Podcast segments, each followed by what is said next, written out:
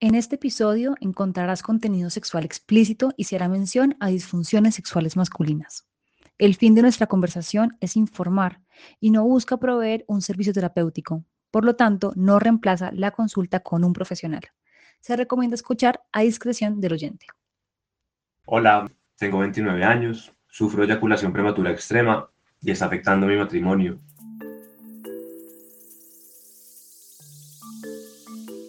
Un saludo muy especial para las personas que nos acompañan hoy en este primer episodio de Placer o No Ser. Mi nombre es Roberto García y me acompaña Natalia Restrepo. Nata, ¿cómo estás? También muy contenta de este primer episodio. Vamos a ver, este, este episodio me tiene muy contento y muy emocionado porque, como acabamos de escuchar, esta historia tiene muchos elementos que me parecen interesantes y que además sé que son muy atractivos para sobre todo para los hombres, ¿no? Porque tiene un, un, componente bien importante este tema de la eyaculación precoz para los hombres. Sí, exacto. Entonces también pues eh, aclarar que con la historia que traemos hoy vamos a usarla como una plataforma para pensar sobre esta experiencia en hombres cis y en este caso particular en el marco de una relación heterosexual. No vamos a entrar a otro tipo de experiencias de género ni a otras configuraciones o orientaciones sexoafectivas.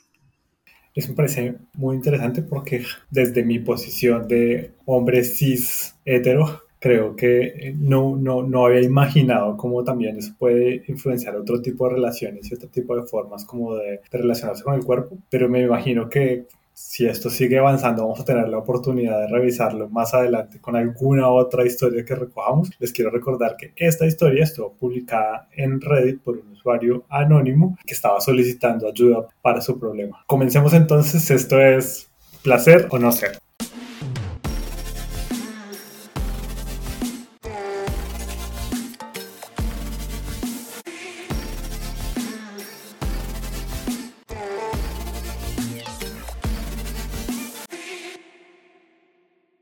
La historia con mi esposa comenzó hace cinco años, de los cuales llevamos un poco más de tres casados. Como en muchas relaciones, los primeros días estuvieron llenos de lo que yo considero sexo increíble. Nunca salíamos de la cama y cuando lo hacíamos siempre queríamos volver a ella. Cuando empezamos a salir fue la primera vez en mi vida en que me sentí realmente conectado físicamente con alguien y pude reunir la confianza en mí mismo para ser capaz de desempeñarme en la habitación y satisfacer a mi pareja. Hace alrededor de dos años empecé a eyacular cada vez más pronto, esto causó mucha frustración, pero inicialmente logramos resolverlo. Mi esposa es muy comprensiva y paciente. Tengo que clarificar que tenemos una relación muy abierta y honesta y somos muy buenos comunicándonos al respecto. Ahora las cosas están tan mal que mi esposa perdió el interés en tener sexo porque siente que ya no obtiene placer. El tema de la eyaculación ha afectado mi confianza, como si fuera mi culpa, aunque sé que no lo es. Es tan terrible que algunas veces solo duro entre 30 y 60 segundos. No lo puedo controlar ¿Pueden darme un consejo sobre qué puedo hacer? He decidido no tomar medicamentos y tratamiento hasta este punto porque siento que debería resolverse naturalmente. Amo a mi esposa y a nuestra relación. Tenemos un hijo y un año que ha transformado nuestras vidas de la mejor manera posible. Y sé que nuestra vida sexual nunca volverá a ser lo que fue en la etapa de la luna de miel. Pero es importante para mí resolver este problema.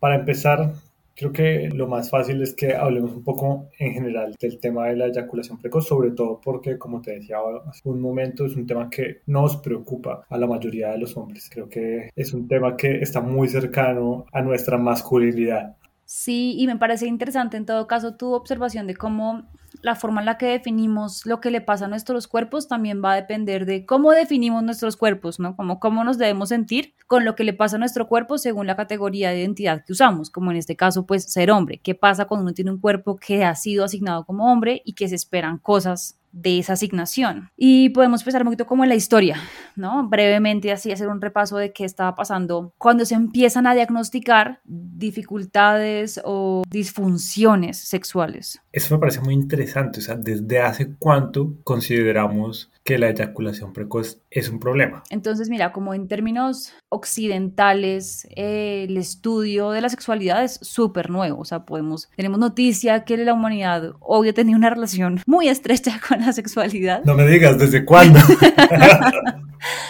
Pero la verdad es que en términos médicos y clínicos era un tabú estudiar la sexualidad. Y es Master y Johnson en los 60 cuando arrancan a estudiar el tema de la sexualidad. Hay una serie alrededor de eso, Masters of Sex, pero es muy mala, yo no la recomiendo, es una novela.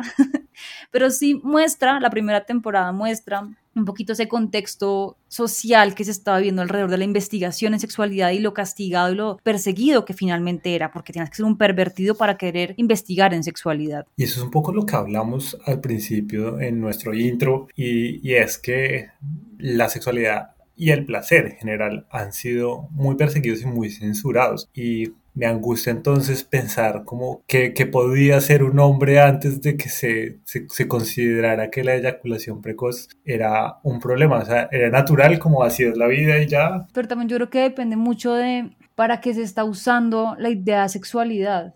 Por ejemplo, esto que así se aleja un poco de la historia, pero eh, hay una gente que estudia el comportamiento sexual en la Edad Media, que es una época súper difícil de investigar también porque es un tabú enorme hablar de sexo, y la forma en la que investigan es a través, por ejemplo, de las penalidades que se ponían en los los sacerdotes, ¿sabes? Como las, los castigos que había como de penitencias y este tipo de cosas. O sea, hay una lista de los eh, pecados que se condenaban y en la medida en que están registrados, pues se sabía que la gente lo hacía. Así es un poco como funciona la investigación en sexualidad en la Edad Media. ok, poco limitada, sí.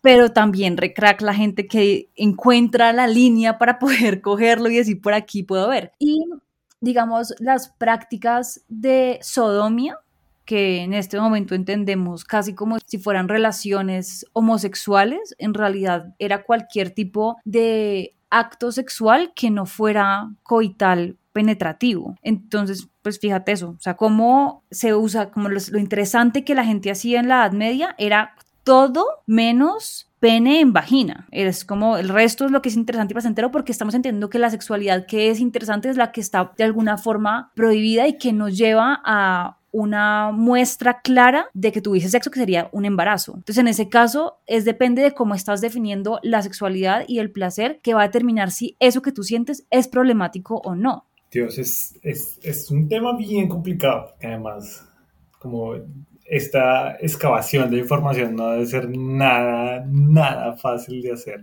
pero no quiero que nos desviemos un poco de donde estábamos, así que volvamos a los años 60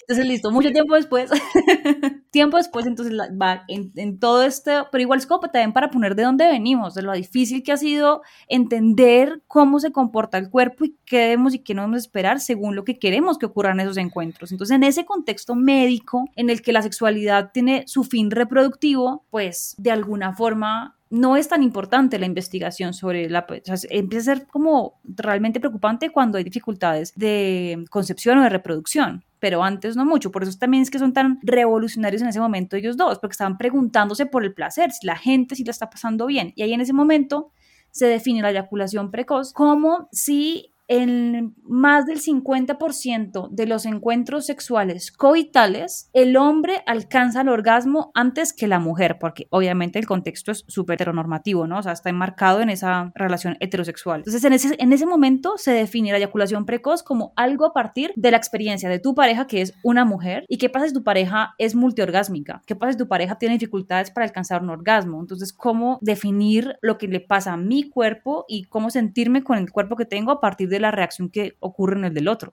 Y eso es muy loco, ¿no? Como condicionar el cuerpo o la forma como actúa un cuerpo frente al otro. Es muy raro, pero ¿qué tanto ha cambiado eso desde de entonces hacia acá? cómo, ¿Cómo funciona la definición moderna? Bueno, entonces en este momento el DSM, que es como el manual de criterios diagnósticos, que es el que usan los médicos básicamente para diagnosticar enfermedades, habla de tres elementos importantes. Uno, que se presente una eyaculación por lo menos un minuto antes de iniciado el encuentro penetrativo o antes de la, de la, penetración, o sea, que dures menos de un minuto, básicamente, que intentes retardar la eyaculación y que no puedas retardarla, mm, y que tengas una angustia o frustración constante alrededor de la experiencia eyaculatoria, o sea, que además no disfrutes la eyaculación. Que aquí, por ejemplo, en la historia podríamos ver que entraría dentro de esos criterios diagnósticos. Cuando esta persona nos cuenta que esa eyaculación precoz extrema, en realidad no es extrema, porque para que se pueda considerar eyaculación precoz implicaría durar menos que un minuto. Qué loco porque siguen siendo unas definiciones como muy amplias todavía. Incluso, pues tienes que, tendrías que cumplir con los tres criterios para, para hacer como caer dentro de la categoría de eyaculador precoz. Pues también un tema importante es la constancia, o sea, que esto sea frecuente, con que tengas un evento así una vez en la vida, no te hace un eyaculador precoz. Pero... Afortunadamente. Pero fíjate que si hay un punto que es muy importante y es la angustia. Es decir, qué tanto esas expectativas médicas en este espacio específicamente hablando como esa definición médica podrían afectar lo que yo pienso que mi cuerpo debería o no debería estar haciendo. Entonces, por ejemplo, en el caso de esta persona que pues a veces puede que tenga un tiempo de eyaculación mayor a un minuto de iniciada la penetración, que también sigue siendo bastante limitante, o sea, como así, uno no puede tener eyaculación precoz si no está penetrando a alguien, si está solo, por ejemplo, no es un eyaculador precoz. Me imagino un encuentro así repentino de Tinder, como, oh, pero te viniste en un minuto. No, no, no, no, fueron dos minutos y medio, pues ya evidentemente esto ya no es eyaculación precoz, date por satisfecha, muchas gracias, hasta luego. Exacto, o sea, también está, está ese lado, el que eh, yo no estoy en la categoría, entonces estoy tranquilo con esto que estoy experimentando, o también el otro, él duró 10 minutos y eso yo lo considero como algo insuficiente porque tengo una cantidad de referentes culturales que me dicen que 10 minutos no es aceptable. Eso te iba a preguntar precisamente, ¿cómo se construye la categoría? Porque en este caso estamos hablando en términos médicos, ¿cierto? En términos médicos y entonces también empieza a ver como, como que están los manuales diagnósticos y eso nos, como que nos ordena hasta cierto punto en un área médica, pero también muchas de las ansiedades y preguntas que la gente se está haciendo, como estamos encontrando en Reddit, pues no están usando los parámetros médicos, están usando también parámetros culturales sobre lo que creen que debería o no pasar ahí.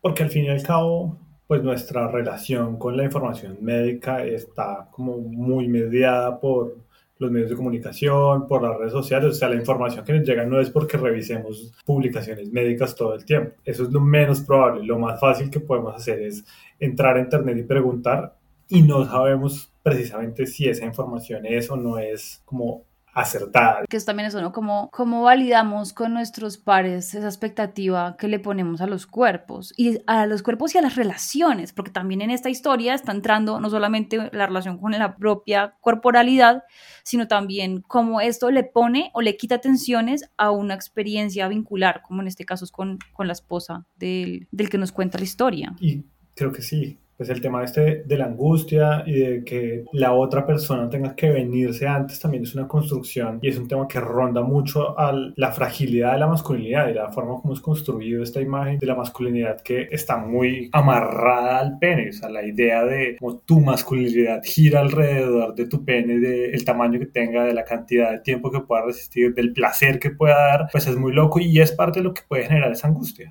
Total, o sea, hasta qué punto en realidad nuestros cuerpos tienen, nuestros cuerpos son lo que son y es las características con lo que los cargamos que hace que los podamos disfrutar, como tener el permiso para disfrutar, o todo lo contrario, para que sean una fuente de insatisfacción. E incluso también en este como espacio de trabajo sexológico, muchas veces los tratamientos de eyaculación precoz están alrededor de la psicoeducación. O sea, como ven, cuéntame tú qué has escuchado, por qué crees que tu cuerpo debe funcionar de ciertas maneras y que además debe funcionar siempre igual, ¿no? Como una máquina, como una estandarización, no puede durar menos de tal cosa. O si llega a pasar un momento de tu vida en el que estás viviendo algo que es muy tensionante o estresante y esto obviamente va a afectar todo tu cuerpo, incluye tu capacidad para sentir placer, entonces, ¿cómo lo estás leyendo? Como si te estuvieras dañando como si estuvieras rompiendo o volviendo defectuooso? Te tengo una pregunta ahí que me surge cuando hablas de tratamiento. ¿Qué tan común es que se requiera un tratamiento médico para la,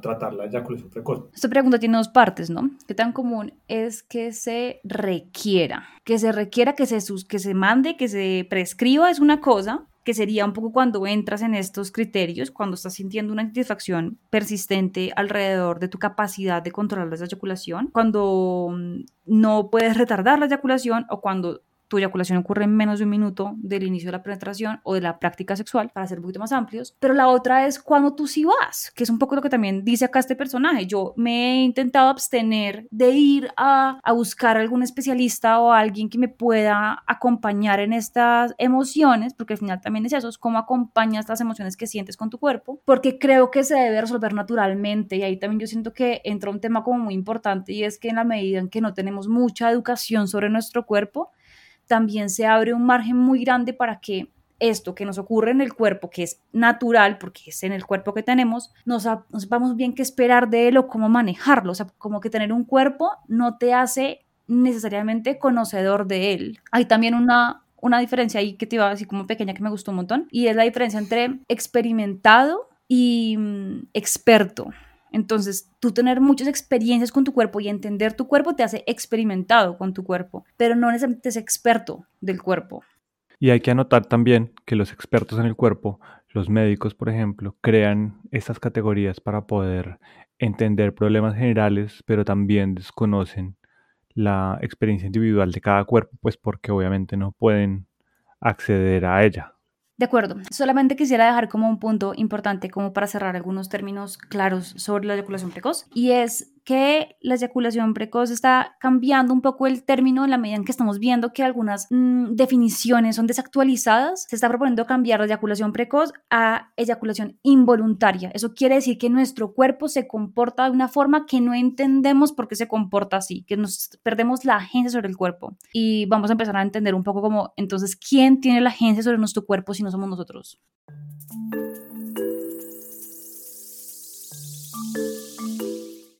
Bueno, Robert, y aquí ya llegando al final de la conversación, ¿con qué te quedarías tú?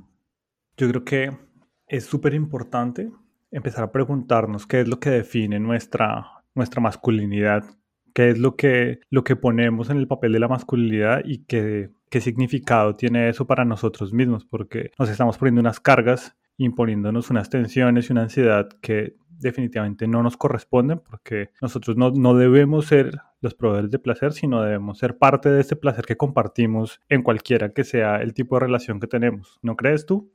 Mm, sí, súper de acuerdo. O sea, como, como creo que esto va también para hombres y mujeres, porque también muchas veces, eso no hablamos mucho en el episodio, pero sí es como también las mujeres terminamos a veces asumiendo unos roles de lo que creemos que debería ser o como debería verse el placer o como deberíamos ser como sujetos que son sujetos deseables y nos impide acceder a nuestro placer y a disfrutar esa experiencia como íntima de estar con un otro. Entonces también me parece chévere la contraparte. Y esa combinación entre el desconocimiento de nuestro cuerpo y de nuestro placer y la ansiedad por cómo se debe ver, como no cómo se debe sentir el placer, es lo que ha creado como ese espacio tan grande para que el mercado ofrezca tantas soluciones rápidas y superficiales que, que hoy en día son lo que más encontramos para temas como este de la eyaculación precoz. Y precisamente de eso es lo que vamos a hablar en nuestro próximo capítulo, así que los invitamos a que nos sigan acompañando, no se desconecten y sigan con nosotros en esto que se llama placer o no ser.